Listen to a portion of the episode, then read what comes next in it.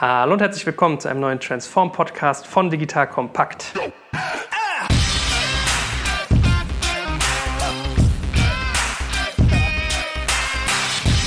Mein Name ist Jack Kaczmarek und heute geht es um Marken und zwar um Arbeitgebermarken und eine ganz bestimmte.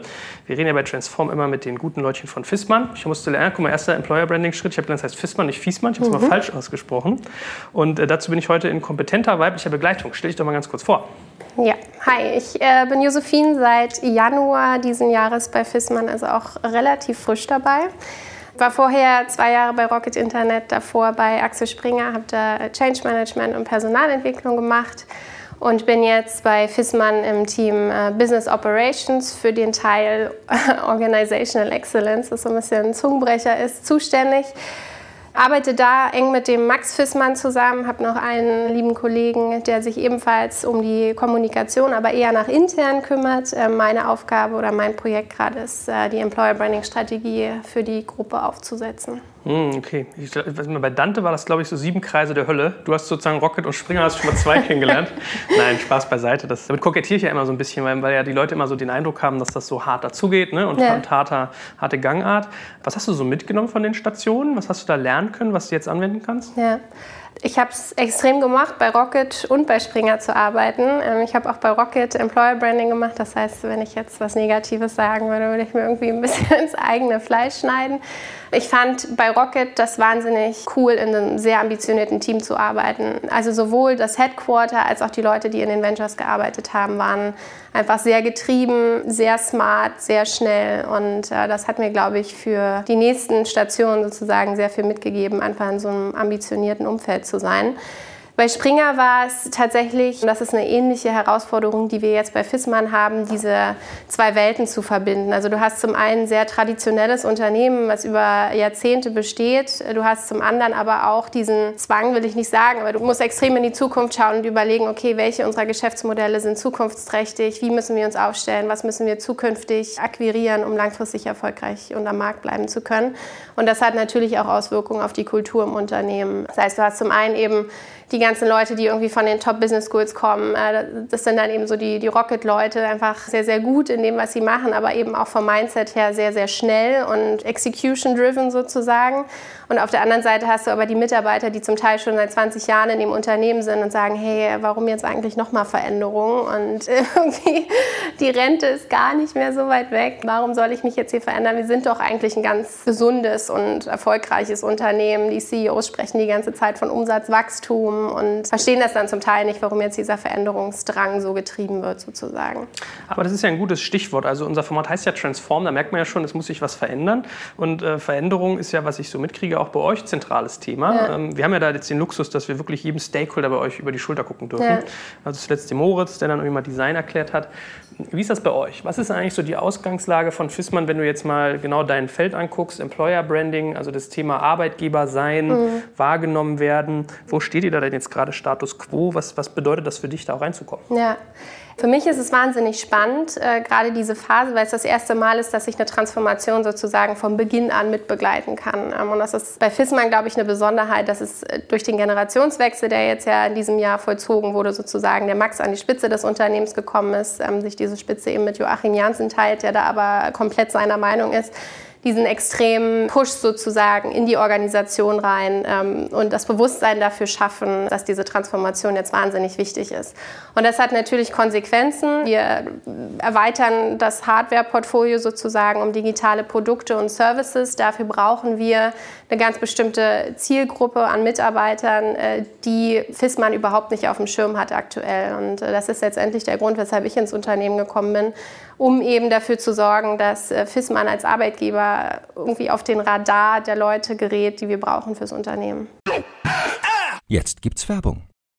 Aufgepasst, heute möchte ich dir einen unserer Partner vorstellen, der für dich wichtig ist, wenn du einen Börsengang planst und gut abgesichert sein möchtest. Und zwar Risk Partners, einen renommierten und führenden Spezialversicherungsmakler, der sich auf die Absicherung anspruchsvoller Haftungsrisiken im Zusammenhang mit IPOs, Duallistings, SPEC, D-SPEC-Transaktionen und allgemeiner Kapitalmarkthaftung im Rahmen der D&O-Versicherung spezialisiert hat. Um auf dem IPO-Projekt nicht in Haftungsfallen zu laufen, übernehmen die erfahrenen ExpertInnen von Risk Partners die verantwortungsvolle Aufgabe, die Risiken im Zusammenhang mit Prospekt- und Kapitalmarkthaftung zu minimieren und in maßgeschneiderten Versicherungsschutz zu verbriefen. Dabei liegt der Fokus gleichermaßen auf der professionellen Beratung und Platzierung der persönlichen Haftung eures Boards und der Emittentenhaftung sowie anderer wichtiger beteiligter Stakeholder wie Banken und Wirtschaftsprüfer. Erfolgsfaktor von Risk Partners in vergangenen Deals ist das eingespielte Team, das bestens vernetzt ist, auch in internationalen Märkten, um weltweite Versicherungskapazitäten abrufen zu können. So können auch Versicherungssummen von mehreren hundert Millionen Euro ideal strukturiert und prämieneffizient gestaltet werden. Das Team hat bereits Unternehmen aus dem DAX und MDAX-Segment erfolgreich bei Transaktionen begleiten dürfen und hat insbesondere auch Track Record bei zahlreichen Nasdaq-IPOs bekannter deutscher Foreign Filer aus den Branchen Life Sciences und Tech. Wenn ihr also einen Börsengang plant oder auch eine Kapitalaufnahme oder Listing ansteht, meldet euch gerne bei Risk Partners. Dafür habe ich euch unter digitalkompakt.de/slash riskpartners in einem Wort geschrieben eine Weiterleitung eingerichtet für alle Fragen zu Risiken und passendem Versicherungsschutz. Und wie immer findest du alle Infos auch auf unserer Sponsorenseite unter digitalkompakt.de/slash Sponsoren. Jetzt geht's weiter mit dem Podcast. Mhm. Warum jetzt? Also wie kommt der, der Zeitwandel? Ist das Zufall, weil eine neue Generation auch übernimmt oder gab es noch einen anderen Anstoß? Naja, wir sind ja dabei, seit ja, Mitte letzten Jahres sozusagen das Berliner Office aufzubauen, was ja hauptsächlich dafür zuständig ist, eben diese digitalen Produkte und Services für die bestehenden Hardware-Produkte sozusagen zu bauen. Und wir merken, dass selbst mit dem Umzug nach Berlin sozusagen, mit dem Umzug einiger Abteilungen nach Berlin, die eben hier im digitalen äh, Berliner Ökosystem sozusagen sich eingliedern und entsprechend auch Kontakte haben und vernetzt sind, wir trotzdem Schwierigkeiten haben, an die smarten Leute zu kommen. Und ich glaube, das war dann irgendwann der Punkt, dass wir gesagt haben, okay, wir müssen genau jetzt angreifen, um dann eben, ich meine, Employer Branding ist ja eine Sache, die wirkt ja nicht von heute auf morgen. Also wir schalten eine Kampagne, bis die sich ja, ausgebreitet hat und bis sie bei jedem unserer Targets sozusagen angekommen ist, dauert das ja auch im Moment. Äh, das heißt, wir starten jetzt, um dann irgendwie in einem Jahr sozusagen die Früchte ernten zu können, dieser, dieser Arbeit, die wir da jetzt reinstecken.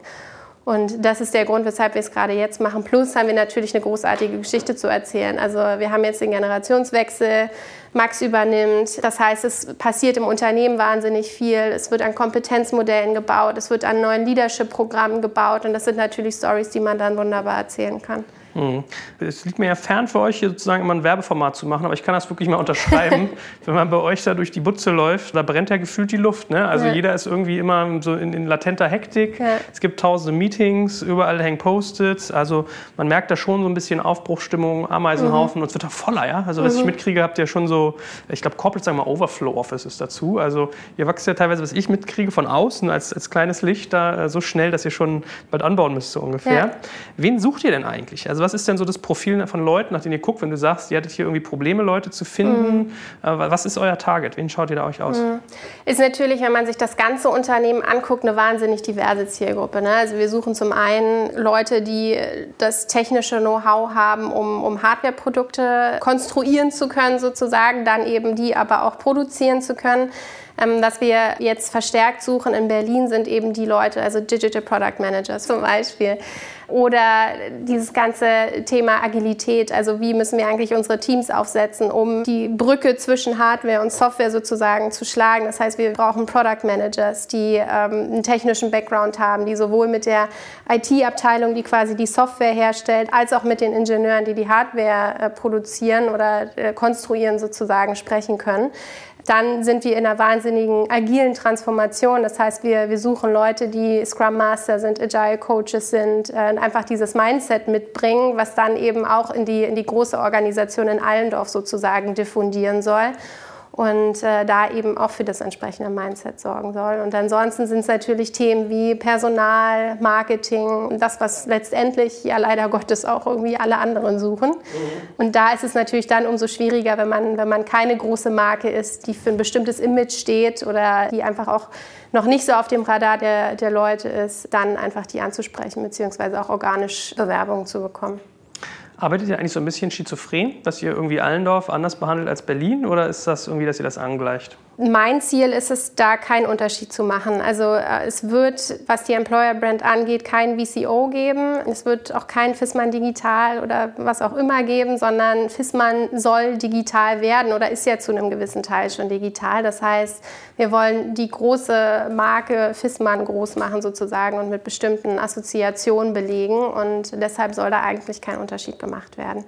Wir haben natürlich ein Berliner Office und wir haben auch ein Allendorfer Office und äh, wir haben mit den VCs und Company Builders ja auch nochmal in München ein Office zum Beispiel und müssen jetzt einfach schauen, wie wir perspektivisch auch das Standortproblem Allendorf so ein bisschen bridgen können sozusagen, weil natürlich viele unserer Zielgruppen und viele der Targets, die wir haben wollen, sozusagen nicht unbedingt in der Blüte ihres Lebens nach Nordhessen ziehen möchten und da sich zur Ruhe setzen möchten, sondern die wollen halt in Berlin, in München oder wo auch immer leben. Mhm.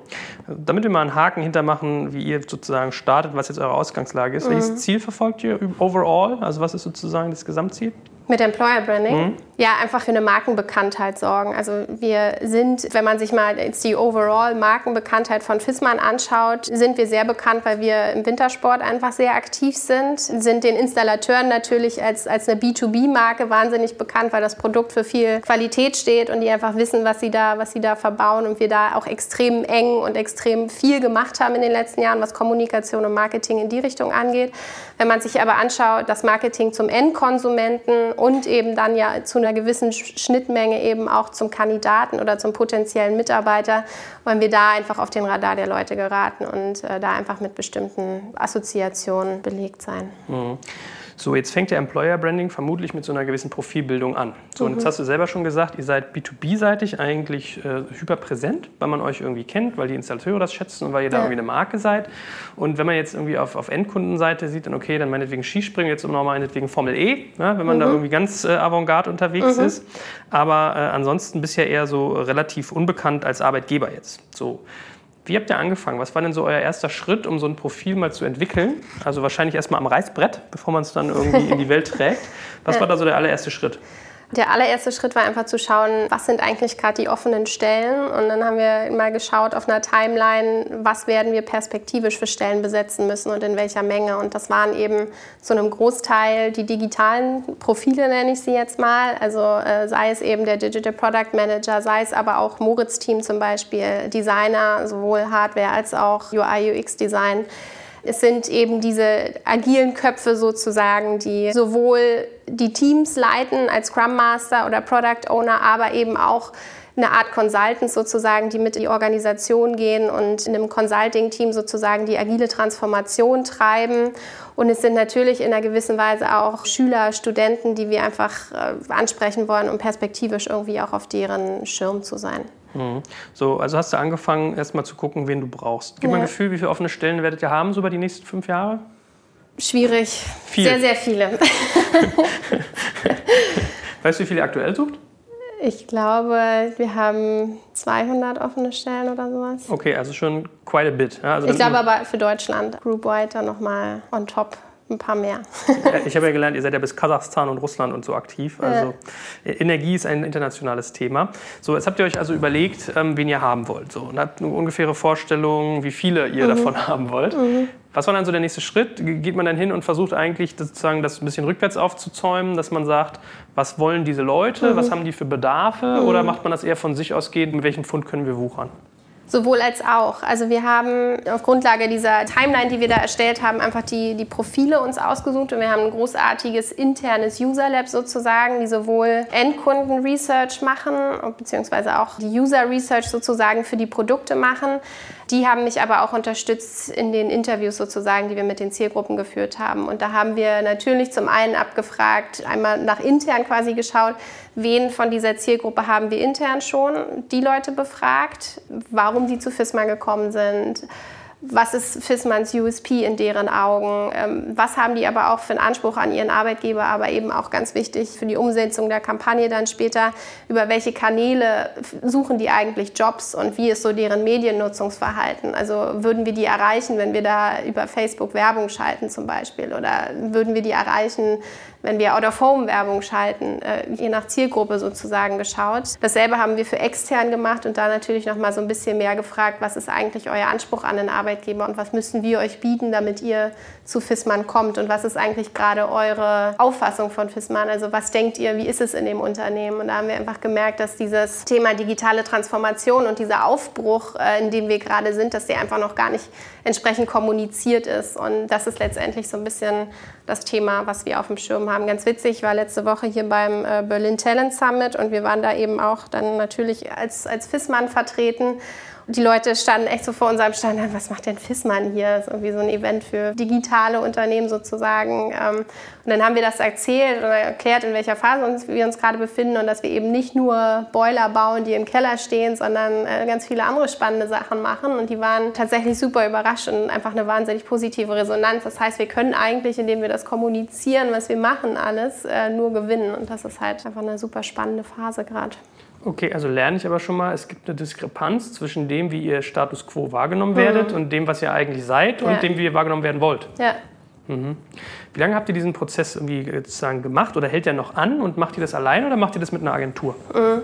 Wir versuchen das größtenteils in-house abzudecken. Also wir haben ja, wie gesagt, die User Research Abteilung ähm, ist eine interne Abteilung. Wir haben einen Creative Director, der quasi die, die Kommunikation verantwortet.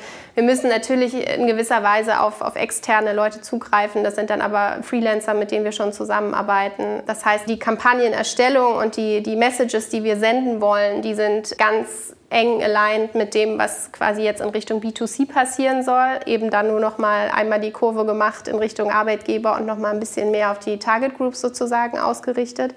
Versuchen wir eigentlich größtenteils alles intern abzudecken. Mhm. Jetzt gib da mal so ein bisschen eine kleine Sneak Preview der Antworten. Du hast gesagt, du hast die gefragt, warum sind die zu euch gekommen? Was erwarten die von einem Arbeitgeber? Ja. Was für Bedürfnisse haben die eigentlich? Ja. Was waren da die Antworten drauf? Gut, was sie für Bedürfnisse haben, das natürlich ein bisschen Target Group äh, spezifisch. Was die alle aber wollen, sind so Themen wie flexible Arbeitszeiten, mal Homeoffice machen. Ganz wichtig war aber auch Führungskultur, Vertrauenskultur im Unternehmen. Wie ist das Team aufgesetzt? Wie, wie ist die Kultur im Team sozusagen? Das ist praktisch für uns, weil wir, einer unserer Unternehmenswerte zum Beispiel ist, wir sind äh, teamorientiert. Das sind halt Sachen, die wir dann einfach mit Testimonials belegen müssen, so ein bisschen und nach außen kommunizieren, dass wir das schon sind und dass dass wir das quasi transportieren können. Und das war letztendlich auch das, was viele Interne gesagt hat, was sie auch bei FISMAN hält, dass sie eben diese, diese Teamorientierung und dieses Family-Business sozusagen in der DNA spüren. Und äh, das ist eigentlich natürlich ein Punkt, der für uns dann wahnsinnig hilfreich sein wird ich habe immer so das Gefühl, das ist bei vielen, die so im HR-Bereich aktiv sind, so ein Reizthema oder vielleicht auch ein bisschen ausgekaut. Mhm. Aber es wird ja ganz viel von dieser Generation Y gesprochen. Mhm. Ja, also so diese, ich glaube, es gibt leider gibt sogar schon einen neueren Begriff, ne? die noch jüngeren. Ich weiß ja. gar nicht, wie die dann heißen. Babyboomer, Generation Y, was kommt dann? Z, glaube ich. Z, mhm. oh, okay. ähm, Irgendwann ist vorbei, mehr. Dann machen die das wie bei Excel, so Generation AA, ja, genau. BB und so. Oder AB. Ich habe so von so, gerade also im Bankenumfeld teilweise halt so gespiegelt bekommen, oh, das ist so eine anspruchsvolle Ziel. Zielgruppe, mhm. die haben noch nichts geleistet im Leben und bilden sich aber ein, die können kommen, wann sie wollen, haben alle Rechte, die sie wollen, mhm. können freier sein, wie sie wollen, so viel Geld verdienen, wie nur geht und, mhm. und, und. Und dann wechseln die Penner auch noch ganz schnell. Also jetzt mal überspitzt dargestellt. Ähm, ist aber schon so ein Bild, was man von denen einfängt. Deckt sich das so mit deinen Lebenserfahrungen, mit deiner Recherche? Also gibt es dieses Phänomen Generation Y wirklich so oder ist das vielleicht auch eine Umgangsfrage?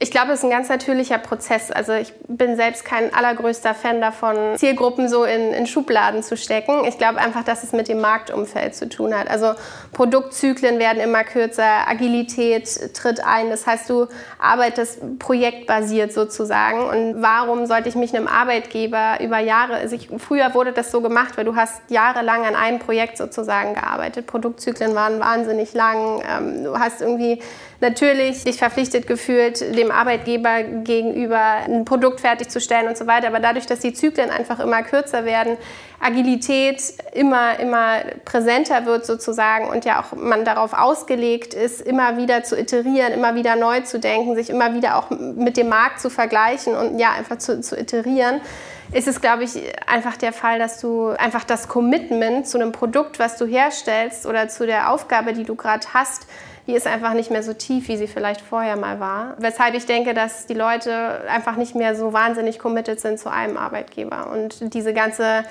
Freelance-Geschichte einfach viel, viel ja auch intensiver wird. Also ich glaube, vor zehn Jahren oder sowas hatte man bei weitem nicht so viele Freelancer, wie man das heute hat. Plus die Unternehmen wollen ja auch immer wieder frischen Input haben. Ne? Also ein Unternehmen, was irgendwie eine Fluktuationsquote von zwei, drei Prozent hat, bekommt auch irgendwann ein Problem. Und äh, das ist bei FISMAN letztendlich auch so. Die Leute bleiben sehr lange aktuell.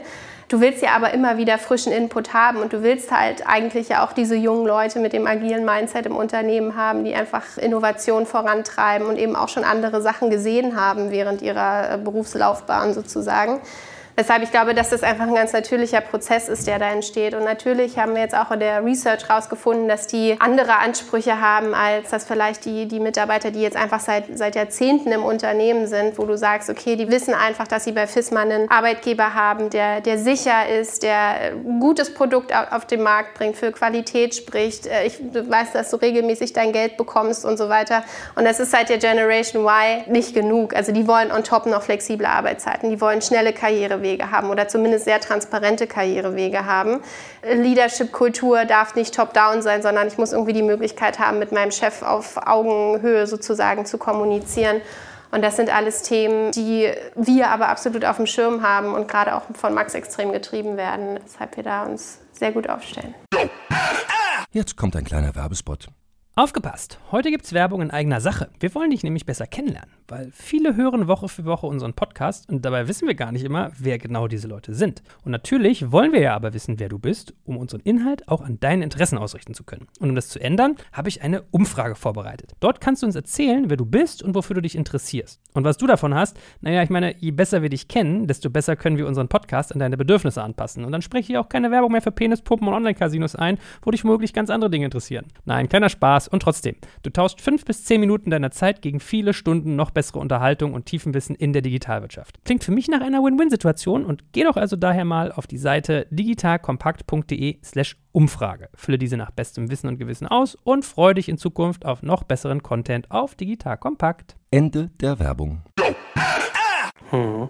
Gut, jetzt hast du quasi sogar schon äh, dankbar mir das vorab weggenommen, äh, zu fragen, was sind sozusagen Do's, die ich unbedingt machen muss, wenn ich diese Zielgruppe erreiche. Weil ich habe jetzt bei dir mitgeschnitten, du magst die Unterteilung nicht, aber es gibt schon so ein bisschen so einen ja. Trend. Äh, dann ist die Frage, wie man damit umgeht. Jetzt hast du schon gesagt, was da irgendwie wichtig ist. Wir können das ja mal hier so wie bei Watzlawick Anleitung zum Unglücklichsein, quasi mal umdrehen.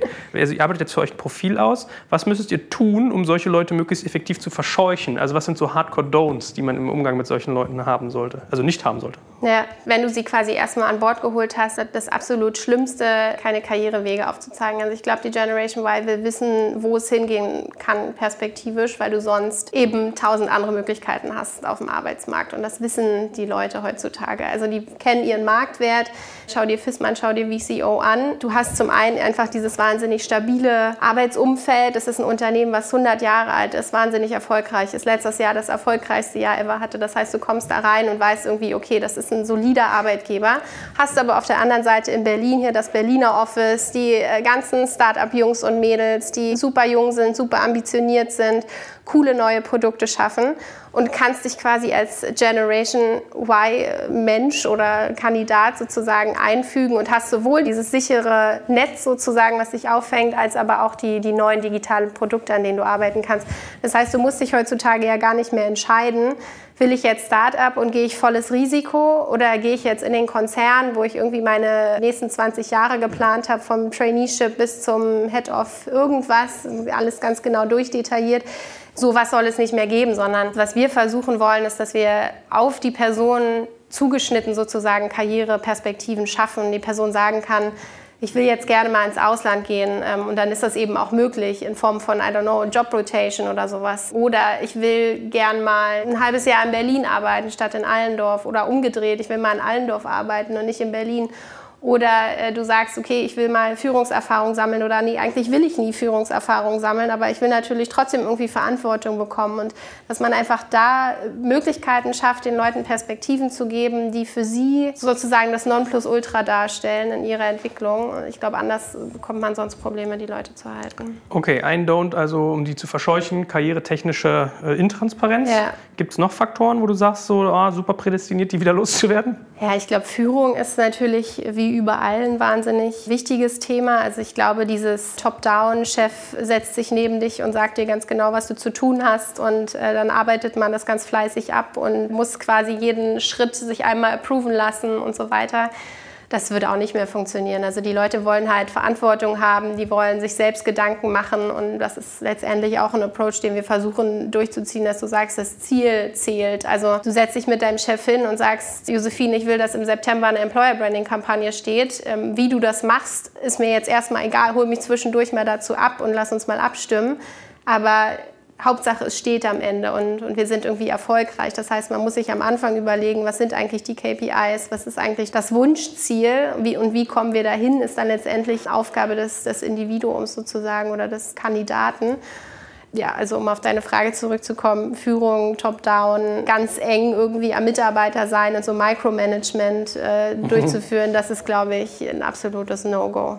Ich bin total bei dir, dass Führung so wichtig ist. Ich merke, dass es so viele nicht können, gerade im ja. Startup-Bereich, was ja vielleicht auch gar nicht so verwunderlich ist ja. oder gar nicht immer schlimm sein muss. Man kann ja lernen. Ja. Wie macht ihr das? Wie übt ihr äh, Führung und wie oft? Das ist ja ein bisschen wie Fußballtraining. Also man muss ja, Fähigkeit muss man üben. Habt ihr da auch einen Ansatz für?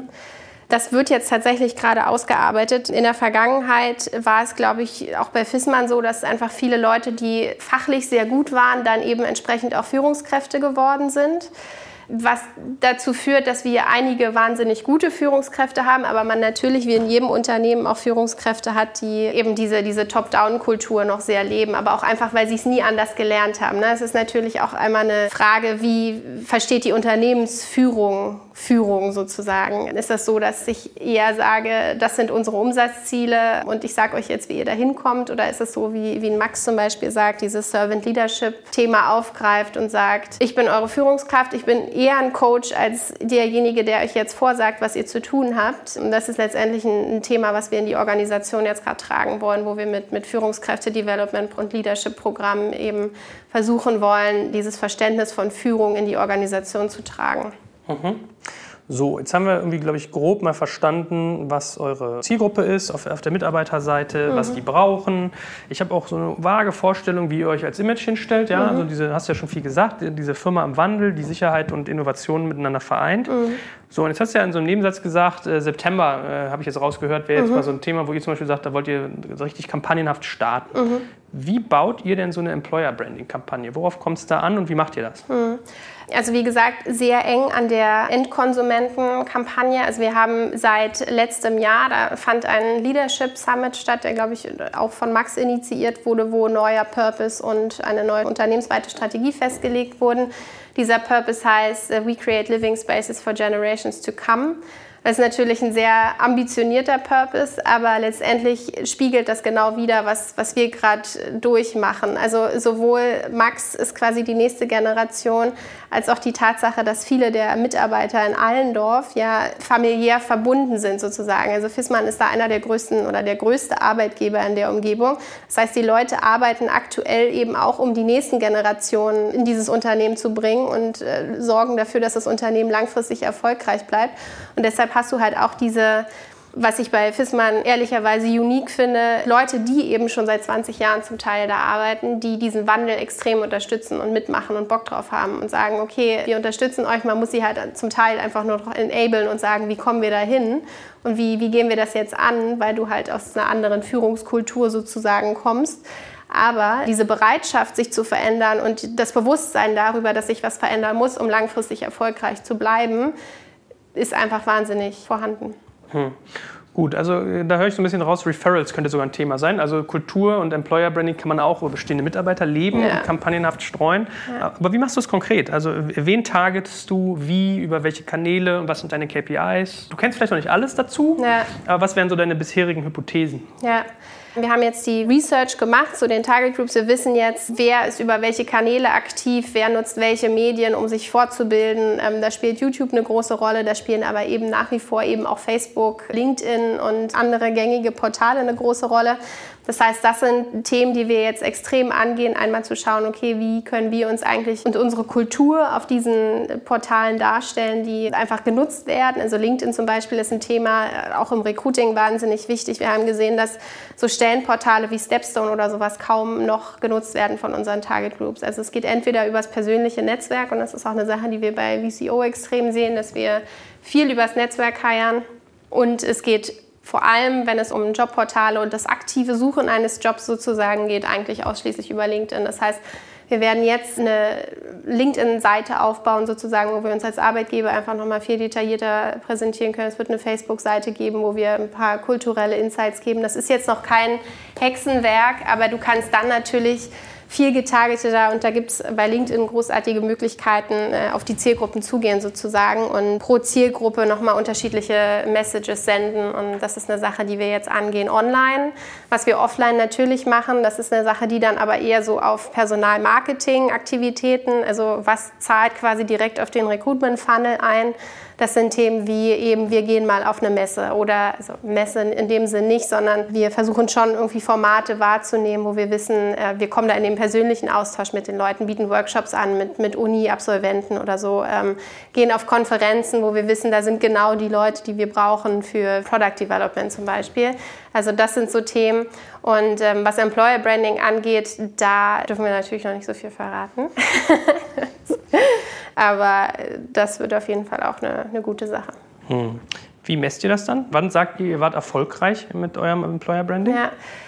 Also für mich ist wichtig, natürlich ist es zum einen die Ads, die wir dann schalten, also alles, was quasi bezahlt ist, können wir natürlich wahnsinnig gut tracken. Also wie, wie gut äh, wird das geklickt, was ist die Conversion letztendlich auf die Karriereseite, auf Jobseiten, bekommen wir darüber Bewerbungen und so weiter. Was mir aber auch wichtig ist, ist so ein bisschen dieses Organische. Also wie erhöhen sich die Impressions auf unserer Karriereseite zum Beispiel, was auch gerade noch eine Baustelle ist. Also die muss auch äh, ganz dringend mal überholt werden. Aber wenn das steht sozusagen, also wie viele Leute greifen mehr auf die Karriereseite zu, äh, wie intensiv werden Artikel gelesen, wie intensiv wird auf unsere dann Facebook-Kulturseite sozusagen zugegriffen, wie ist auch die Interaktion mit den Kandidaten. Also bekommen wir Anfragen. Mein Plan ist es auch so ein bisschen so ein Brand Ambassador Programm aufzubauen, dass wir quasi die internen Mitarbeiter, die für FISMAN brennen und davon gibt es viele, ein bisschen präsenter zu machen und zu sagen, die stehen quasi zur Verfügung, wenn Kandidaten Fragen haben. Das war zum Beispiel auch eine Sache, die in der Research rauskam, dass es schwierig ist, für Leute nachzuvollziehen, was machen wir denn eigentlich und wie wird mein Job genau aussehen. Da kann man sich als Arbeitgeber, kann man so viele Image-Videos und so weiter wie möglich drehen, aber es ist natürlich immer toll, wenn du einen persönlichen Austausch einfach zu Personen hast, die da arbeiten, die quasi ein bisschen präsenter darstellen und als eine Art Brand Ambassador sozusagen zugänglich zu machen und approachable zu machen und einfach über einen sehr ehrlichen, transparenten Prozess sozusagen die Leute auf uns aufmerksam zu machen. Werdet ihr eigentlich eine deutsche oder eine englischsprachige, schrägstrich internationale Employer-Brand sein? Wir werden uns erst einmal an Deutschland richten, aber uns international aufstellen. Also wir sprechen Englisch, beziehungsweise auf, auf LinkedIn sprechen wir Englisch, weil wir da einfach auch eine internationalere Zielgruppe ansprechen. Die Facebook-Seite wird wahrscheinlich deutsch sein. Und klar, also je nachdem, wie wir es targeten, letztendlich äh, sprechen wir Deutsch oder Englisch. Aber letztendlich ist die Company-Sprache Englisch und wir werden in der Kommunikation auch hauptsächlich Englisch sprechen. Hm, wahrscheinlich hört so Employer Branding ja nie auf. Aber was glaubst mhm. du, ist so die Dauer, die man sich für so eine Kampagne geben muss, damit mhm. man Ergebnisse sieht? Also wann ist die Zündstufe gegeben, dass man das spürt? Mhm. Also ich glaube, die Kampagne ist ja nur ein kleiner Schritt in die richtige Richtung, da Brand Awareness zu schaffen. Je nachdem, wie die Kampagne aufgesetzt wird, also wenn du hier die Metronom-Kampagne zum Beispiel dir anschaust, die haben einfach ja diesen Call to Action drin gehabt, der sofort auf den Recruitment-Funnel letztendlich auch einzahlt. Das heißt, die werden sehr viel schneller Ergebnisse sehen und tracken.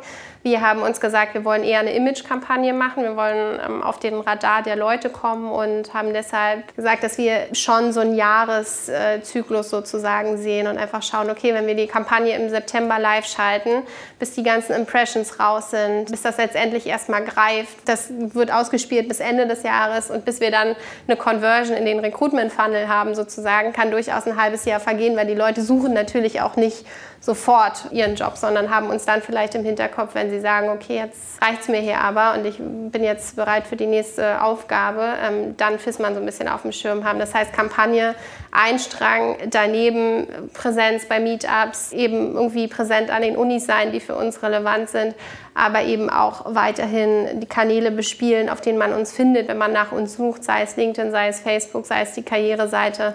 Und dann muss man schauen, dass man ja, einfach regelmäßig wieder Kampagnen schaltet. Mhm. Hm, wo du Metronom schon ansprichst, wir können ja mal so ein bisschen Vergleich aufmachen. Du kennst ja auch schon mehrere Arbeitgeber, die sich employerseitig darstellen.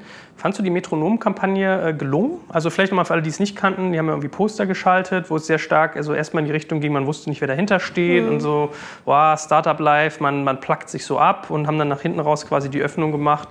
Warum willst du irgendwie 5% Equity in einem Startup haben, wenn du irgendwie, weiß ich nicht, 5% des GDP in Bulgarien ausmachen kannst mit mhm. unserer Arbeit, so nach dem Motto. Ja? Also so den Impact versucht mhm. darzustellen und Sicherheit und so weiter und so fort. Ähm, hat ja gut funktioniert, die eher unsichere Startup-Szene so ein bisschen zu provozieren, kann man gleich Artikel entwickeln und so. Findest du das eine gelungene Kampagne?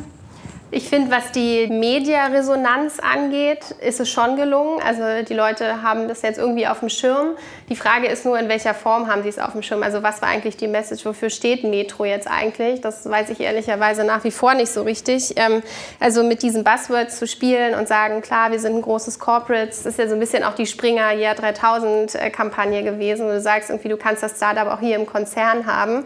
Das sind aber letztendlich Sachen, die sind ja nicht mehr unique. Das spricht für viele, viele Unternehmen. Das sind die ganzen Automobilkonzerne, die hier ihre Labs in Berlin haben und so weiter. Ähm, du kannst quasi als, als Mitarbeiter ja mittlerweile immer wählen, größtenteils zumindest, ob du jetzt in einem digitalen Ableger oder im Konzern arbeiten möchtest und kannst trotzdem für dieselbe Firma arbeiten von daher war ich so ein bisschen, als ich dann rausstellte, dass es Metro ist, so, hm, okay. Also ich würde gerne mal wissen, wie es jetzt konvertiert, also ob jetzt tatsächlich jetzt Bewerbungen rauskommen oder nicht, beziehungsweise wie die Leute, wie es jetzt nachgehalten wird, weil ich glaube, die haben ja E-Mail-Adressen eingesammelt. Ähm, das heißt, sie müssen ja jetzt wieder auf die Leute zugehen und sagen, hey, übrigens, äh, wir sind Metro und wir haben vielleicht irgendwie über einen Algorithmus die und die Position, die zu deinem Profil passen könnte, keine Ahnung.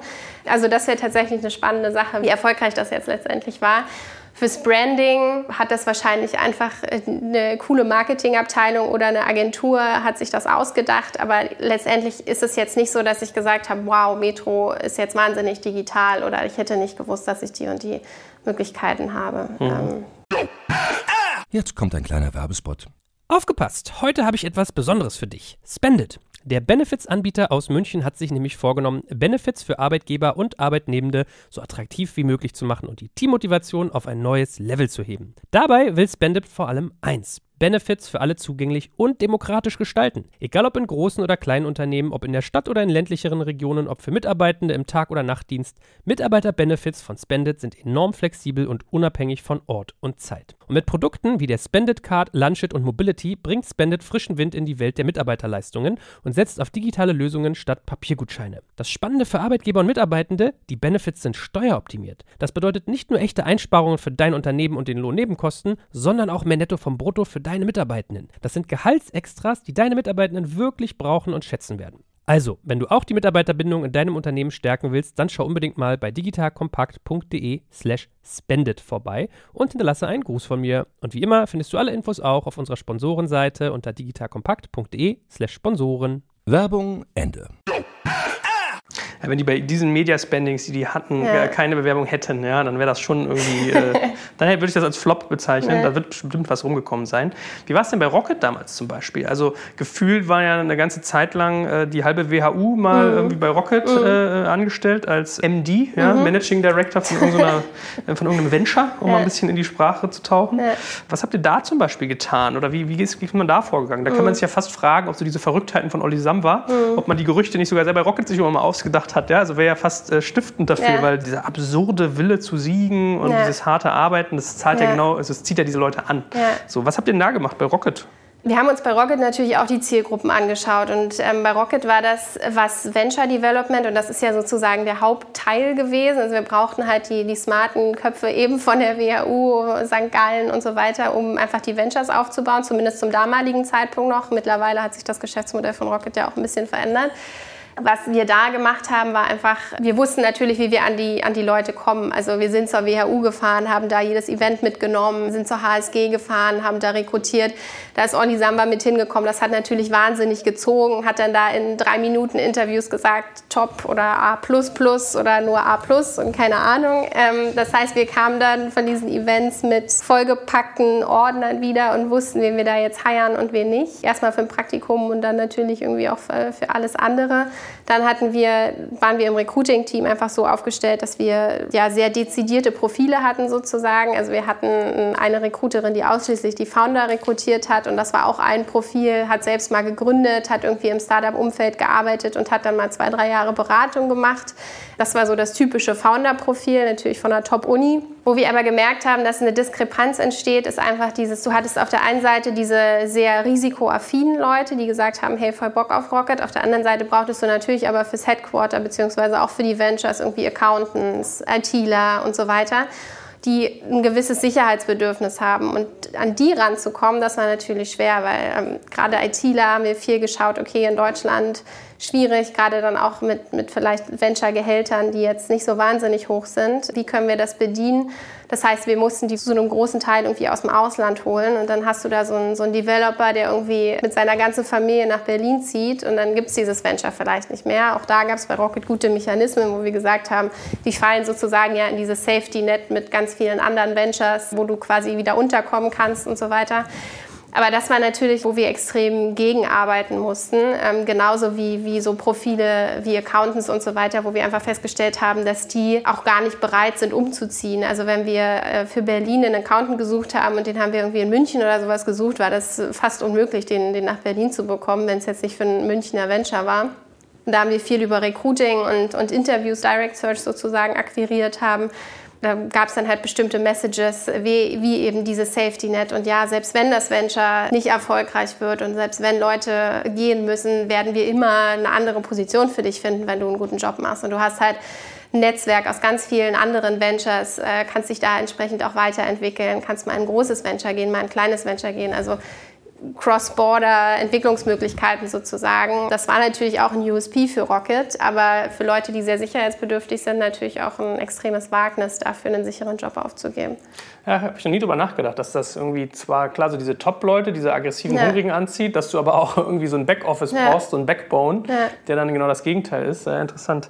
Und der Kollege Sam hat sich echt mit reingesetzt in die Gespräche dann. Ich habe das, glaube ich, aber auch mal gehört, dass der in so 15 Minuten Takten da irgendwie Leute immer durchscannt. War das so? Muss man sich das so vorstellen? Das ist, also an der WHU ist das tatsächlich so. Jedes Jahr zum Idea Lab äh, hält Olli Samba die Opening Speech sozusagen. Da ist dann der ganze Hörsaal voll.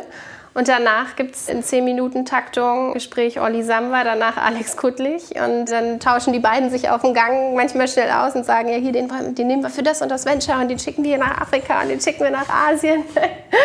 also war wahnsinnig spannend, das mit, mit anzusehen. Und ja, also da ist er tatsächlich super committed. In ah, okay.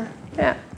Lustiger kleiner Ausflug. Um jetzt nochmal zurückzukommen zu äh, FISMA und dem, was du dort gerade tust, diese Kampagnenbildung und so weiter.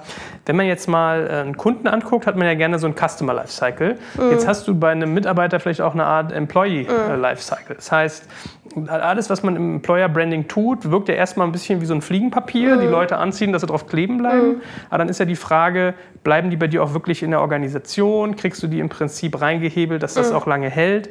Was tut ihr, um das zu gewährleisten, dass man bleibt?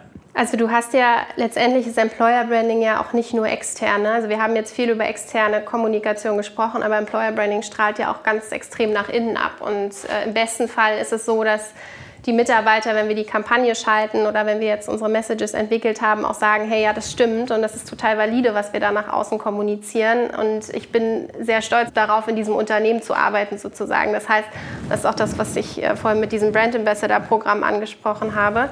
Dass du quasi die Mitarbeiter, die, die du schon im Unternehmen hast und die einfach stolz darauf sind, in dem Unternehmen zu arbeiten und genau das verkörpern, was wir nach außen kommunizieren, dass wir das natürlich auch nutzen wollen.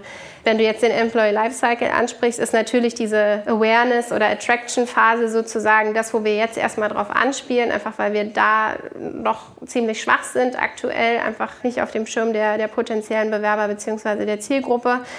Dann ist es aber natürlich wichtig, dass das Versprechen, was wir machen an den potenziellen Bewerber oder an den Kandidaten in der Attraction-Phase sozusagen, dass sich das konsequent am Lifecycle entlang zieht. Das heißt, dass du ähnliche Aussagen im Recruiting-Prozess bekommst, im, im, ersten Interview, aber dann auch, wir haben einen sehr intensiven Recruiting-Prozess, wo du halt erstmal mit dem Recruiter sprichst sozusagen, danach aber auch mit Peers, also die erzählen dir dann quasi, wie ist es denn tatsächlich da zu arbeiten, du bekommst ein Gefühl dafür, für das Team und für, die Kollegen, mit denen du später mal zusammenarbeitest, dass das quasi konsequent ist. Das muss sich im Onboarding widerspiegeln und das muss sich natürlich auch in der Phase, in der ich mich im Unternehmen entwickle, Entwicklungsmöglichkeiten habe. Also wenn wir jetzt sagen, ähm, du hast bei uns internationale Karrierechancen und dann sitzt die Person aber zehn Jahre in Allendorf, ist das natürlich überhaupt nicht konsistent und das wird uns irgendwann auf die Füße fallen. Das heißt, es muss am gesamten Lifecycle bis eben hin zum Offboarding letztendlich auch, weil auch das ist ein super wichtiger Teil. Wir wollen ja, dass die Leute auch nach dem Austritt aus dem Unternehmen, weil sie halt sagen, okay, ich möchte mich jetzt der nächsten Herausforderung stellen, äh, trotzdem sagen, es war super bei Fissmann zu arbeiten und ich würde das jedem empfehlen. Also das ist extrem wichtig. Ich sehe schon, dann machen wir mal einen Podcast zu, zu Onboarding und Offboarding. Ja, das ist ja geil. ich habe noch nicht gehört. Ja. Ich glaube, wir werden sowieso noch mal hier und da in, in HR-Themen eintauchen. Wie viel seid ihr eigentlich in eurem HR-Team insgesamt? Gute Frage. Also wir haben in Allendorf die Businesspartner, die Personalreferenten, die, die eng an den Abteilungen dran sind. Ähm, ich meine, das wären so um die 20, 30. Und äh, hier in Berlin sind wir aktuell noch am Rekrutieren für das Recruiting-Team. Also wir haben quasi den Head of Recruiting hier und mittlerweile, glaube ich, vier Recruiter, aber sind da noch fleißig am Aufbauen, weil wir eben sehr, sehr viele Vakanzen haben und sehr, sehr viele Profile, die besetzt werden sollen. Gut, da geht die Reise also noch weiter. Ich ja. danke dir schon mal ganz herzlich, dass du so viel Wissen mit uns geteilt hast und auch mal in andere Sphären. Ja? Jetzt habe ich Oliver Samba und Alex Kuttlich auf dem Gang flüstern vor mir noch. Das war sehr, sehr spannend und ich freue mich schon aufs nächste Mal mit dir. Sehr gern.